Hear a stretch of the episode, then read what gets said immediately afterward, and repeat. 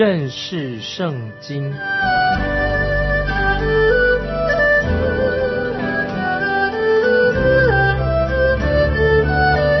认识上帝的话，把上帝的话带到全世界。本节目是由认识圣经机构和环球广播电台联合制作，欢迎收听。亲爱的听众朋友，你好，欢迎收听认识圣经，我是麦基牧师。我们来看以西结书三十七章第七节，于是我遵命说预言。正说预言的时候，不料有响声，在地震，鼓与鼓互相联络。听众朋友注意，于是我遵命说预言。先知以西结，他顺服了神的旨意来说预言。个人想，当以西结在意象当中看到骨与骨相结连的时候，他有没有觉得心里很奇怪，怎么会发生这样的事情？我们继续看第八节，我观看。见骸骨上有筋，也长了肉，又有皮遮蔽其上，只是还没有气息。听众朋友要注意，这个过程是这个样子的：起先这些枯骨四散在不同的地方，是枯干的、死的；渐渐的，它们就彼此连结在一起了，然后长出筋，又长出肉。听众朋友，这一段的过程，当然。并不是一瞬间就发生的。以西结所看到的异象当中，本来是一堆的尸体，就像在平原上的一个殡葬场所一样。可是渐渐的，他们已经不再是一堆枯干的骨头了，而且长了皮、长了肉，就是有皮有肉了，可以算是变成了人的一个身体了。但是这个时候，这个人的身体还没有生命气息。我们继续看以西结书三十七章第九、第十节。主对我说：“人子啊，你要发预言，向风发预言，说主耶和华如此说：气息啊，要从四方而来，吹在这些被杀的人身上，使他们活了。于是我遵命说预言，气息就进入骸骨，骸骨便活了，并且站起来，成为极大的军队。”听众朋友注意，以西结书三十七章九十这两节，这个意象非常特别。我们看到这个时候，以西结就遵行了神的命令，他就说预言了。那么生命气息就进到这些骸骨里面。这个过程跟起初神创造人那个过程啊很相像。我们知道神起先是用尘土来造人，在这里我们看到什么呢？看到以西结是从骨头着手做开始的。那么这个时候，我们看到以西结的意象里面，这些骸骨、这些骨头、枯干的骨头开始变化的，有三个阶段的变化。这三个阶段是什么呢？第一，本来这些骸骨、这些枯干的骨头散在不同的地方，没有生命的气息。第二，然后这些骸骨、这些骨头开始彼此的接连在一起了，又开始长肉，又长皮了，啊，成了身体。那么可是。这个身体还是死的，不是活的。第三，那么这个身体就被赋予新的属灵的生命，有了新的生命。听众朋友注意这三个过程，我们可以了解圣经对以色列国预言的这个关键。这个关键就在这里。这段经文就是要解释这个意象的。那我们继续看以西结书三十七章第十一节，主对我说：“人子啊。”这些骸骨就是以色列全家。他们说：“我们的骨头枯干了，我们的指望失去了，我们灭绝尽尽了。”哎呀，说的太可怜了，听众朋友。以西结三十七章十一节说的很好。他说：“人这些骸骨就是以色列全家。”他们说：“我们的骨头枯干了，我们的指望失去了，我们灭绝尽尽了。”在圣经中说啊，说的很清楚。人子啊，这些骸骨。就是以色列全家。当然，听众朋友注意，这些经文不是指到今天的教会，而是指以色列全家，特别是指以色列全家。那么我们继续看以西结三十七章的十一节，他们说我们的骨头枯干了，我们的指望失去了，我们灭绝尽尽了啊！说到实在很悲哀，就是说到被掳的以色列人从一个极端，他们现在又走到另外一个极端了。当耶路撒冷还没有被毁之前，那么这些耶路撒冷的百姓就听了假先知的欺哄他们，因为假先知说你们一定可以。重回到家园啊，没有问题，不会什么危险发生的。于是以色列百姓就抱着这些虚假的指望。如今事情发生了，耶路撒冷已经被毁了。那么他们现在又走到另外一个极端，他们的极端是什么呢？他们的反应就像啊现在的心理学家所说的，他们躁郁症，他们心情简直这个时候是糟透了。意思是说，这个当时的以色列人第一天的心情好像很兴奋，不久以后。他们的心情又落到谷底的，所以这些被掳的人，他们说我们没有指望的，我们没有人生没有希望的。这个时候，神就给他们看到，给以西结先知看到这个意象，让从这个意象里面，要叫这些被掳的以色列百姓有新的盼望。这个盼望乃是属于以色列全家的。我们继续看以西结书三十七章十二节，所以你要发预言对他们说。主耶和华如此说：“我的民啊，我必开你的坟墓，使你们从坟墓中出来，领你们进入以色列地。”听众朋友，当我们读完这节经文以后，那么有人就会问说：“哎，麦基牧师，你不是说过这个意象跟身体复活没有关系吗？”是的，我说过，这个意象跟一般我们基督徒身体复活是。没有直接关系的，所以我还仍然坚持这样的解释。那么现在我们要马上跳到以西结书三十七章的二十一节，我们来看，要对他们说：主耶和华如此说，我要将以色列人从他们所到的各国收取，又从四围聚集他们，引导他们归回本地。听众朋友，刚才我们读过在十二节的经文里面说，是你们。从坟墓中出来，这是十二节三十七章十二节。从坟墓中出来，虽然以色列国可以说已经被好像被埋葬了，被埋葬在世界的列列国当中，但是神应许要把他们领回应许之地，使他们以色列人这些被掳的人再成为一个国家。听众朋友，所以我要很仔细的说明关于。以西结书看到这先知看到枯骨枯干的骨头这三个过程，这个三个过程，从这个三个过程里面，我们就明白这些预言先知以西结预言的关键到底在哪里。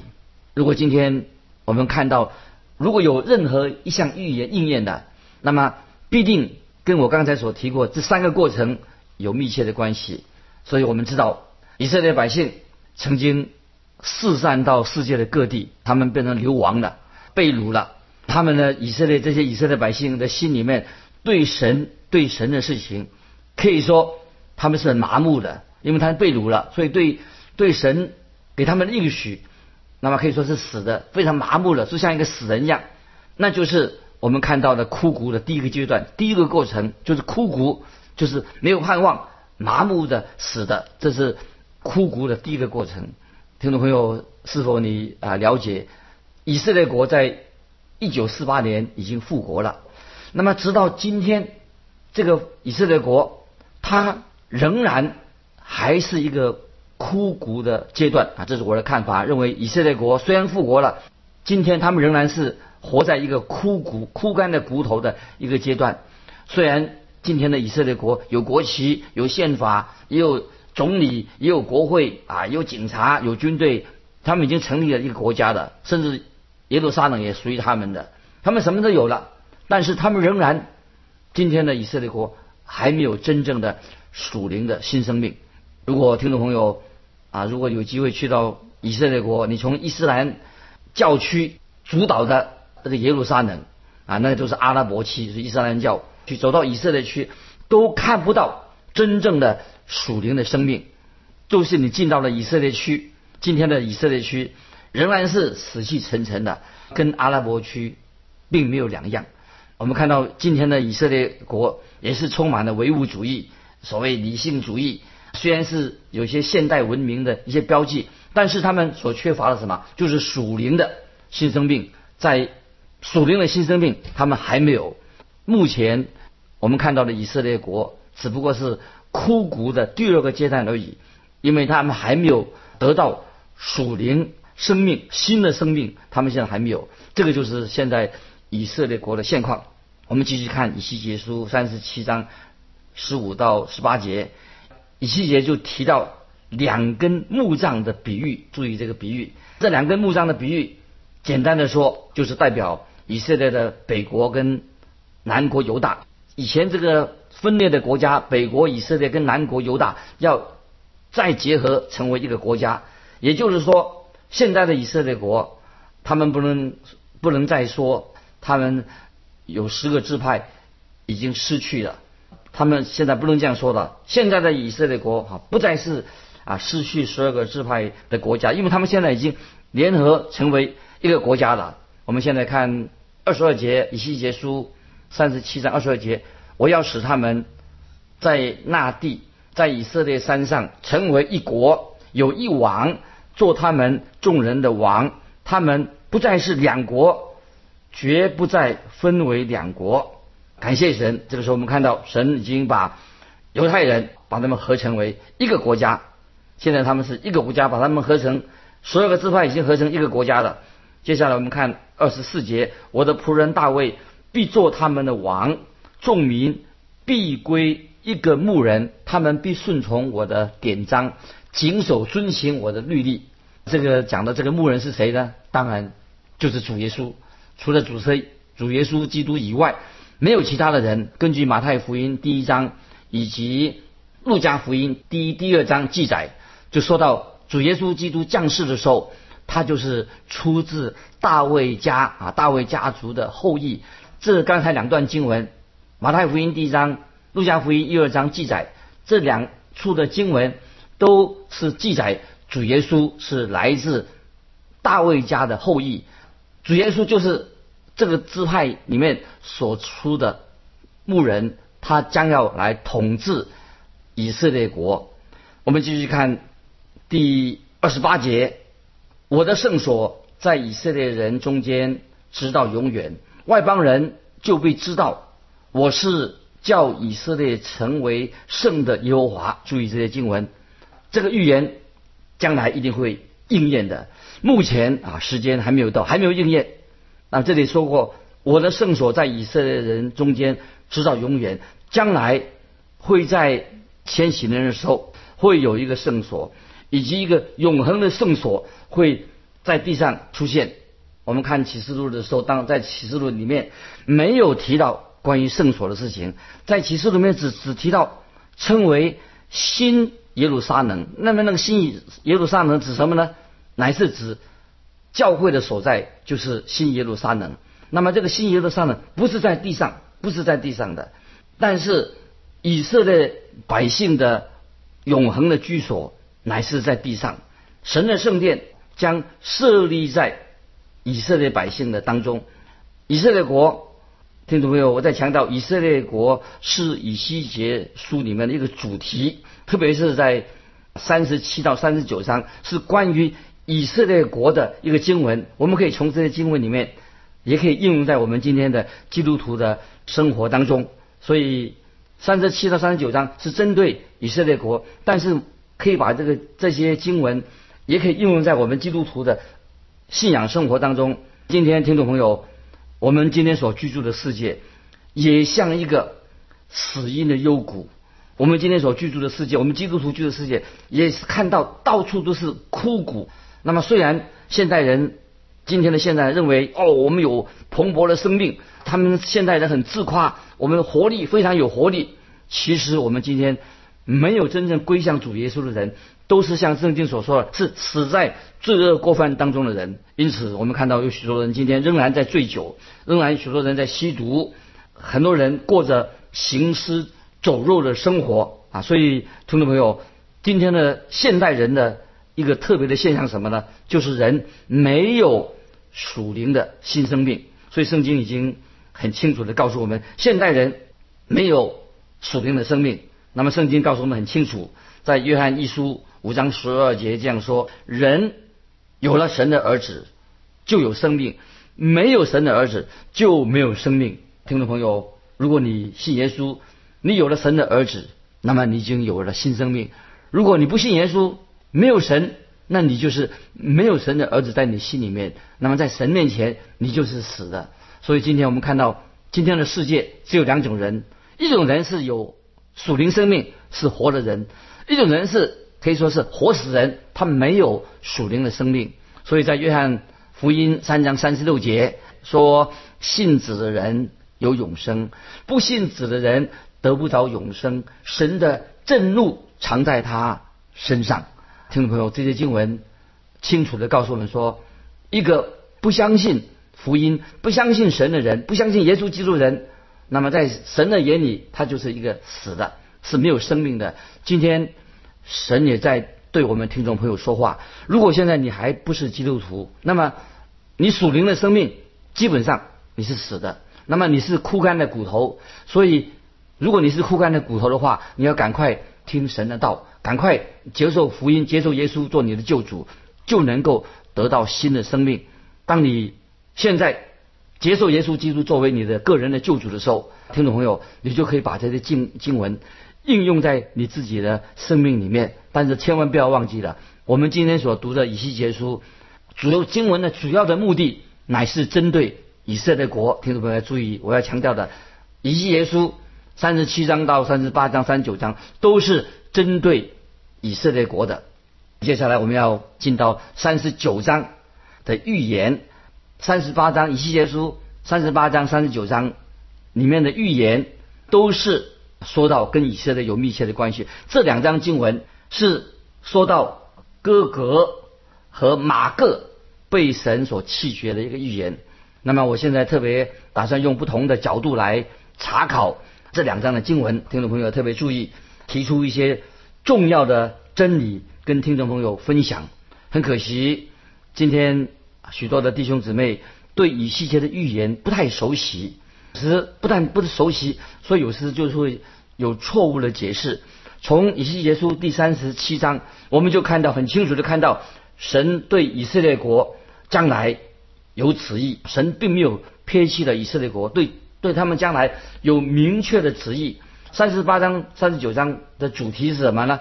就是针对在末世的时候以色列国所遇到的仇敌。我们来看以西结书第三十八章第一、第二节，耶和华的话领导我说：“人子啊，你要向马各地的哥哥，就是罗斯、米色、土巴的王发预言，攻击他。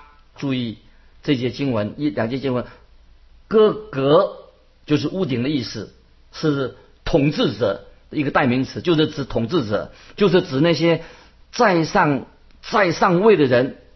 那么听众朋友，我也想不出有什么字眼比哥格啊更合适的来描述今天的独裁者。那么今天有些国家是有独裁者，如果他不在高位上的话，他就不算独裁者了，对不对？如果他是高高在上，站在高位者，那么他必定就是一个独裁者。那所以我们继续看三十八章以西结书第三节，说主耶和华如此说：罗斯、米色、土巴的王哥格啊，我与你为敌。听众朋友注意，这个第三节，这是一个很特别的用语，在以西结书。书里面，先知诗、先知书以西结里面呢，有好几次提到提到什么呢？提到神与某些国家为敌，所以当神说我与某些国家为敌，乃是针对哪些国家呢？是针对巴比伦、针对埃及，神要以那些国家与他为敌，以及以那些国家的百姓为敌。为什么呢？因为那些国家。是与神的百姓为敌，所以神就与他们为敌。在这段经文里面要注意，在这段刚才我们读过的经文说到，在末世，末世有国家要兴起来，就是这个国家乃是与神为敌的国家，与神为敌的国家将要兴起。因此，神就说，因为他与神为敌，所以神就说：“我与你为敌，是因为他们先拒绝了神，与神为敌。这个国家与其他的与神为敌的国家不太一样啊！听众们注意，在末世要兴起一个与神为敌的国家，跟以前像巴比伦。”埃及与神为敌，这个国家不一样，因为与神为敌的国家，那些以前的与神为敌国家，当时他们是存在的，他们已经向神以神为敌了。但是末世兴起的这个国家，在以西结里面的预言里面说还没有出现，还没有出现这个真正与神为敌的国家，因为现在还没有出现。可是神已经说清楚了，神要说到。这个末世要出来的国家要与神为敌，所以神就要与他为敌。所以听众朋友，我们很有福气，能够看看到过去的世代曾没有看过的事情。过去时代已经过去了很多事情，过去的事没有看过，我们能看到。那么我们就看到什么呢？就是有些无神论啊，以无神论立国的国家。听懂没有？有些。无神论、无神论的国家立国，以无神论立国的国家，他们说没有神，根本就没有神。听众朋友，世界上很少有一个国家敢这样采取这种姿态，根本没有神。这种很少有国家以无神论的立场来立国的。那么今天听众朋友，也许你会这样想说：，哎，在过去的外邦人，还有那些异端，他们是不是也是无神论的？不，听众朋友，之前的外邦人或者以前的异端，他们不是无神论，他们是多神论者，他们相信拜偶像，他们是多神论，并不是无神论，他们崇拜了许多的神啊。所以我们知道，起初当人类离离开真理的时候，离开耶和华神的时候，那么他们并没有成为无神论者。在挪亚的时代，可以说在挪亚的时代，那个时候根本没有无神论的存在。当时的人，就是我所强调的，他们拜许许多多的神，所以因而就使自己陷在罪恶当中。那个时代可以说是多神论者。从前许多的大国也是属于多神论的国家，所以在以西结书很清楚的，神宣告的审判就是针对这些多神论的国家。那么，但是啊，神论到挪佛啊这个地方挪佛的时候，是说到。将来裸佛这个地方所有的偶像将要被除去，要消失的这些偶像后来就不见踪影了。所以除了巴比伦国之外，大概没有人像他们这样的来拜偶像。所以古代古代人以前的人，他们一个特征是什么呢？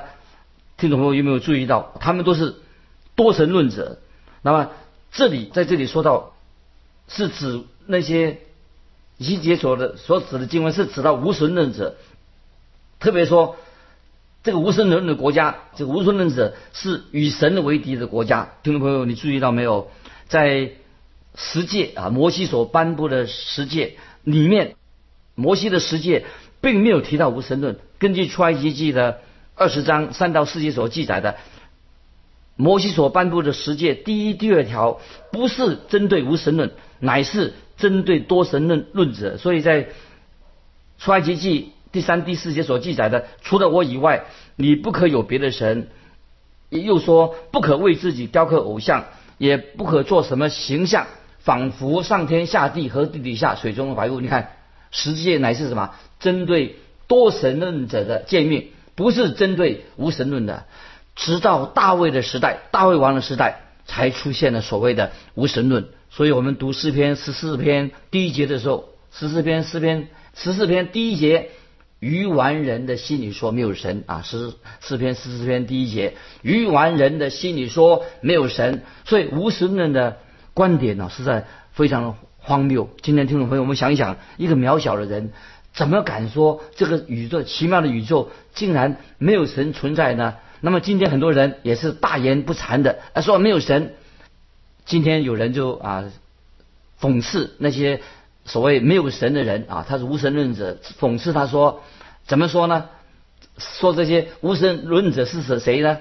他们会这些人就是上就是下，黑就是白，远就是近，昼就是夜，大就是小，高就是低，冷就是热，对就是不对，是就是非，就是说无神论者实在是不可理喻的，是不是？听众朋友，听众朋友，巴不得我们在神面前要明白，神说我要与你为敌，那么。以西结书三十八章就告诉我们，未来将有两个在北边，将来会有大国要兴起来。那么这个大国也其他与其他的国家结盟，一同与以色列为敌。那么为什么他们要与以色列国为敌呢？那下次我们再解释。今天我们就分享在这里，听众朋友，欢迎你来信跟我们分享你的信仰生活。来信可以寄到环球电台认识圣经麦基牧师说，愿神祝福你，我们下次再见。